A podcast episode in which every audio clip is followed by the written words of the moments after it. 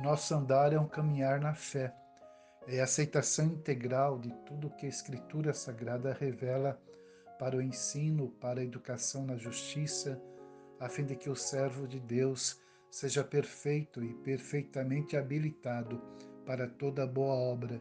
2 Timóteo capítulo 3, versículos 16 e 17. Necessitamos da palavra de Deus como alimento para a nossa alma, dando-nos força e vigor contra as tentações da carne, contra a sedução do mundo, contra as ciladas do diabo. Precisamos da palavra de Deus, dando-nos direção, consolo e esperança nos dias maus.